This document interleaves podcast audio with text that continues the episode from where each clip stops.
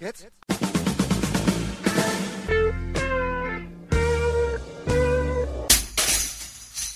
Herzlich willkommen bei der Kulturviertelstunde, dem Podcast von www.kulturwoche.at und einem Interview mit der Band Garish. Parade heißt das neue Album und erneut ist der Band ein rundum sympathisches wie feines Stück Musik gelungen. Und es ist auch ein Novum. Erstmals veröffentlicht die Vorzeige Indie-Band aus Österreich ein Album bei einem Major-Label. Warum das so ist, wird ausführlich erklärt und somit gleich zum Interview. Gute Unterhaltung wünscht Manfred Horak.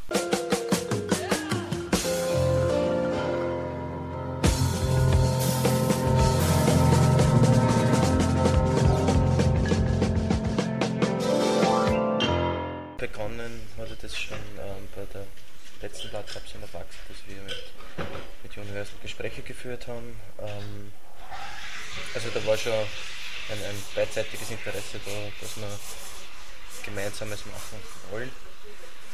Das äh, hat dann nicht so funktioniert und dann haben wir uns damals entschlossen, dass wir äh, unserem hauseigenen Label die ganze Sache starten. Und diesmal ähm, haben wir schon früher zu sprechen begonnen. Das hat früher schon abgeklärt. Also das, das waren, waren sehr viele, also damals waren das sehr viele Dinge, die äh, dann zu kurzfristig waren. Also das hat terminlich und, und von dem her war das jetzt eher rechtzeitiger. Und also wirklich, dass jemand an jemanden herangetreten ist, könnte man jetzt gar nicht so sagen, dass jetzt sagt, Universal ist zu uns gekommen. Oder Es war eigentlich eher so, dass wir bei der letzten, beim letzten Mal so auseinandergegangen sind, dass wir gesagt haben, schauen wir halt vielleicht also beim nächste, nächsten Mal, dass es da irgendwie Genau. unter Umständen eine Zusammenarbeit gibt. Was erhofft ihr euch von dem Wechsel? Allgemein? Im Grunde geht es eigentlich jetzt äh, letztlich darum, auch diese Defizite oder mal so, das, was bei der letzten Platte vielleicht irgendwie nicht so gut funktioniert hat, dass das diesmal einfach äh, eher gewährleistet ist jetzt auch, sprich, dass die Infrastruktur von Vertrieb und Promo-Geschichte und so einfach Also das Nützliche sein soll und, und wird als beim letzten Mal war. also speziell Vertrieb jetzt ist eigentlich war uns irgendwie ein großes Anliegen, dass das gut hinhaut. Man, nicht jetzt, das heißt dann immer eigentlich wiederum im Nachhinein, dass ich Stuhl jetzt ähm, Nein, nein, das ist jetzt keine Kritik an X-Dulu. Einfach Dilettanten, Das geht so X-Dulu gibt es ja nicht mehr. gibt's Erstens gibt es es nicht mehr. Zweitens, zweitens hat, hat, also hat die Fir- Firma Universal als solche jetzt, also Ja, einfach mehr Möglichkeiten. ist unser Gedanke. Ist unser also. Gedanke dahinter. Nein, mich, mich wundert es ja nur, weil weil es sehr viele ähm, Altstars, sage ich jetzt mal, also so, ich erinnere mich jetzt nur an Eric Burden, mit dem ich zuletzt mal gesprochen habe, oder ganz unterschiedlich, auch Chris Lee oder wurscht jetzt, mit wem man spricht, aus dieser eher älteren Generation und die aber quasi Superstars waren oder noch immer sind, ähm, die aber bewusst eben von einem Major-Label weggehen, hin zu einem Indie-Label bewusst, weil sie da mehr Freiheiten haben und auch sich im Vertrieb äh, offensichtlich wohler fühlen, beziehungsweise eben ähm, ja, einfach eben äh, der, der Kontakt einfach pers Aber ich mein- persönlicherer ist. Aber es kann natürlich sein, dass es in Österreich anders ist. Vielleicht spielt da dieser Faktor auch mit, dass es eben der Chris Rea oder der hat ja, der hat ja an sich einen Namen schon und da fällt es dann vielleicht leichter, dass man sagt, okay, jetzt geht man in den Indie-Bereich, als wie als Indie-Band sich im Indie-Bereich jetzt zu behaupten. Und bei uns war halt irgendwie der Punkt erreicht, wo wir für uns festgestellt haben, dass unsere Möglichkeiten größtenteils schon ausgeschöpft sind. Also jetzt da mit unserem eigenen Label, das ist einfach vielleicht nicht ausgeschöpft, aber dass es einfach viel mehr Zeit also Beansprucht, beansprucht hätte und die, die haben wir nicht, die wollten wir uns auch nicht irgendwie nehmen lassen, jetzt, weil wir, weil wir unseren Fokus eben auf das Musikmachen legen wollten und, und halt nicht irgendwie jetzt noch mehr sich in die Labelarbeit Das ist vertiefen. Sehr mühsame Sache. Also das Ganze. Wir kümmern sich nach wie vor um sehr viele Sachen selber, weil es halt, ähm, wir machen das jetzt seit zehn Jahren und, und da das sind sehr viele Sachen schon sehr eingearbeitet. Aber gewisse Bereiche sind halt wirklich sehr mühsam, dass man immer schaut, dass, keine Ahnung, also wir haben nur ab und zu rein vom Vertrieb so, so kleine Kontrollgänge durch Musik geht und macht, wie es ausschaut, sind die CDs vor Ort oder nicht? Und da sind halt schon einige Sachen äh, ans Tageslicht gekommen, wo man dachte, puh, also das, wenn, wenn es daran scheitert, dass die Nachfrage besteht, aber die CDs nicht erhältlich sind, dann ist das etwas, das kann man nicht ändern, da kann man nicht, da kann man nicht irgendwas dagegen tun. Und, und das ist halt sehr, sehr ärgerlich, solche Situationen. Aber ähm, Es ist halt irgendwie ärgerlich, wenn du auf Tour bist und du, du holst eigentlich für dich dein bestmögliches aus, bist mit äh, Euphorie und Eifer dabei und dann liegt es halt an solchen Sachen, die du jetzt selber eigentlich nicht beeinflussen kannst, nicht überhaupt. Ähm, dann ist, ist irgendwas notwendig, um, um hier ein bisschen auch Anschluss jetzt auch, wenn man, sich, wenn man jetzt auf Tour geht, dass man sicher sein kann, dass rundherum so alles passt und dass du wirklich die Voraussetzungen auch vorfindest, die jetzt nie sein sollen. Das heißt, das ist ein, ein weiterer Schritt hin zur Professionalisierung letzten Endes halt. ja, Letzten Endes, ja. Also das schon. Weil musikalisch ändert sich ja, hat sich ja nicht so viel geändert in dem nicht- Sinne. Nein, also gar nicht. Nein, naja, es hat sich Ja, schon. schon, aber nicht in der Aber Art und Weise. nicht in der es Art und Weise. Ja, ja, also es hat dahingehend auch wirklich seit dem dem- Universal kein, kein, Veto, keine. Ja. Keine Einschränkungen Also das- gegeben, also dort auch war- keine Vorgaben. so gewisse Sachen waren schon sehr wichtig, dass es verstanden wird. Deswegen ähm, war so, habe ich die Gespräche vom, vom letzten Abend das schon ein bisschen, wenn man Hannes Eder kennt und auch schon länger, also das ist jetzt nicht so äh, Neuland gut. für Universal. Ja, abgesehen davon sind sie ja nicht so ganz bekannt. Ja. Also es ist halt das schon sichtlich gewesen, dass das verstanden wird, was wir machen und wer wir sind und das, äh, es ist äh, trotzdem zu sagen, Es ist eine Ähm, andere Welt, ganz ja, ja. Also Major ist einfach eine andere Welt. Das, Das ist ist- eine ganz andere Arbeitsweise. Die haben irgendwie ge- schon natürlich gewisse Vorstellungen und die haben auch Erfahrung, wie man jetzt quasi jetzt ein Produkt unter Anführungszeichen vermarktet. Und Die haben halt auch Deswegen sind sie wahrscheinlich auch mit schon.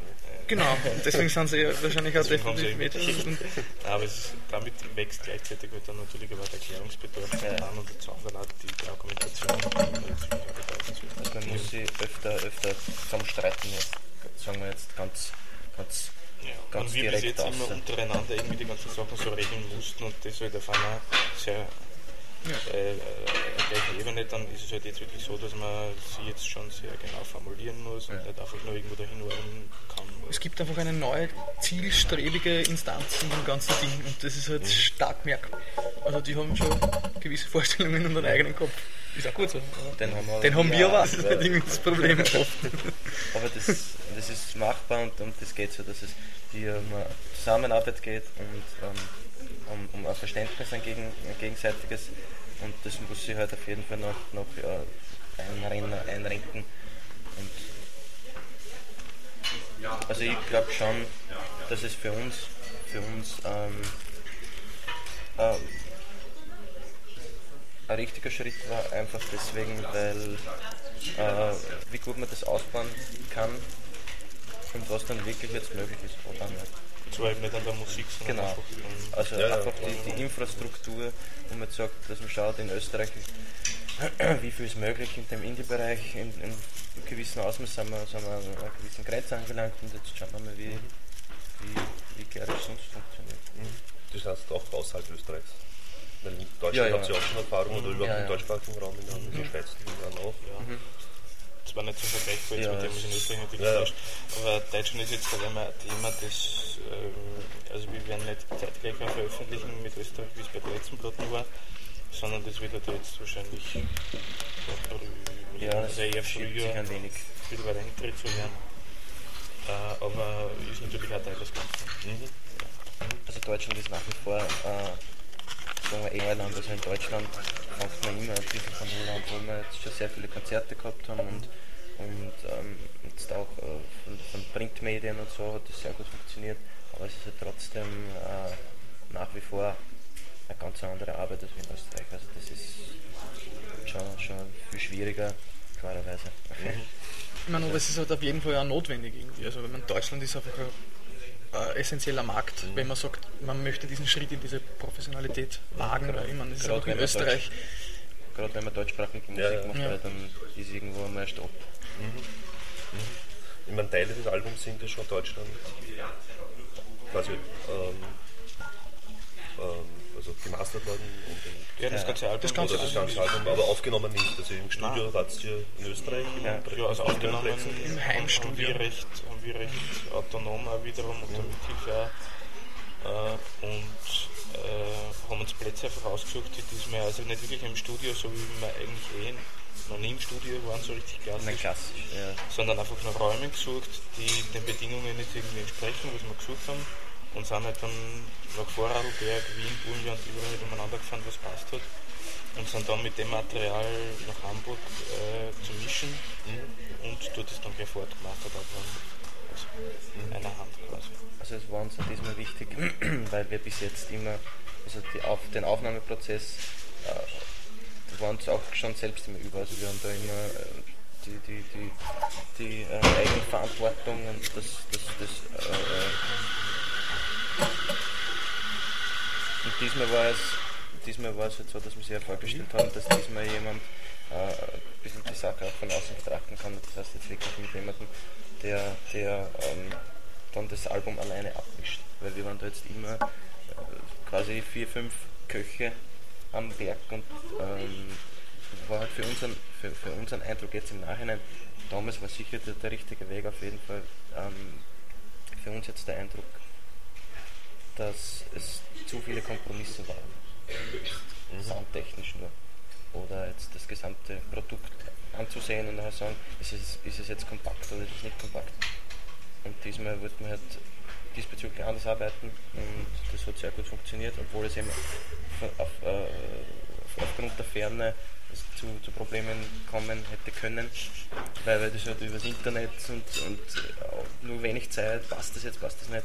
Aber wir haben da mit, mit Dinesh Kettelsen einen sehr, sehr äh, Verständnisvoll. verständnisvollen Produzenten gefunden, der wirklich das so gemacht hat, wie, wie sie wir das vorstellen, ohne dass wir äh, viel, viel äh, Infos oder viel hineingequatscht haben. Also der, hat, der hat schon das richtig verstanden, bevor wir unser, unser großartiges Statement abgegeben haben.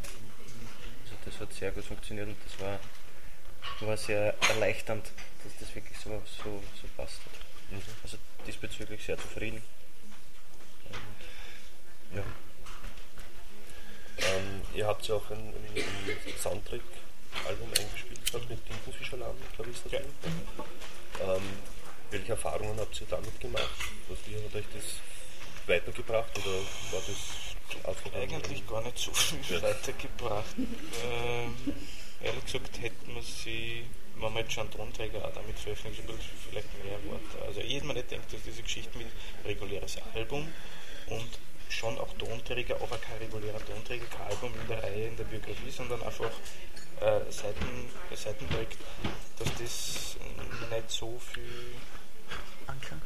Beachtung dann auch gefunden hat, aber im Grunde war es äh, von der Arbeitsweise her und von dem Genre, in dem man da gearbeitet hat, die Sache äh, auf jeden Fall wert, weil es riesig Spaß gemacht hat, weil Sachen von vornherein auch sehr gut gepasst haben. Auch, also auch hier war sehr wenig Erklärungsbedarf notwendig.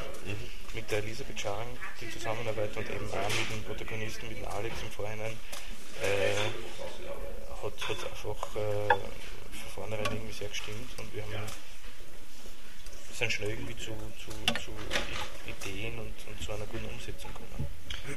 Ich meine, es war, es war musikalisch, das will ich jetzt noch hinzufügen, für, für uns, glaube ich, schon richtungsweisend auch ein bisschen. Also es war schon ein neuer Schritt in eine, also ein Schritt in eine neue Richtung.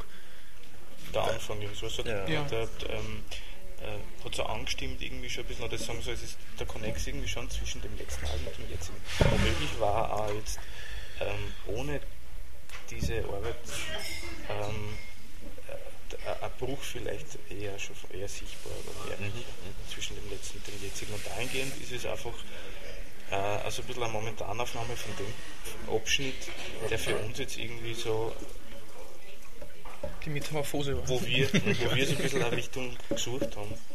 Und, und, und auch allein schon diese fünf Nummern sind, sind schon äh, so, so verschieden sie ja irgendwie mitunter auch sind. Trotz alledem ein Querschnitt dessen, ähm, was eben diesen Moment da so beschreibt, irgendwie. richtungsweise was kommt so irgendwie in Frage, wie fangen wir mit welchem Material an. Und das sind dann Nummern darauf, die ja wirklich sehr gut haptisch auch auf das Album passt hätten. Die hat dann schon der Auslaufer währenddessen, wie es dann weitergegangen ist. Also es war schön, das zu machen generell und auch jetzt in der Biografie notwendig. Also so der, der, der, der öffentliche Erfolg, sage ich jetzt einmal ganz, ganz komisch, äh, war jetzt nicht äh, den, wie den sie mir vorgestellt haben, aber prinzipiell war so von der Erfahrung her Berlinale und, und das waren halt schon Dinge, die, die sehr interessant und so weiter. Und in der Bereich Filmmusik ist sonst sowas, was uns prinzipiell sehr, sehr interessiert. Somit sind wir wieder am Ende der Kulturviertelstunde angelangt. Danke fürs Zuhören und danke fürs Dranbleiben. Bis zum nächsten Mal. Ihr Manfred Horak.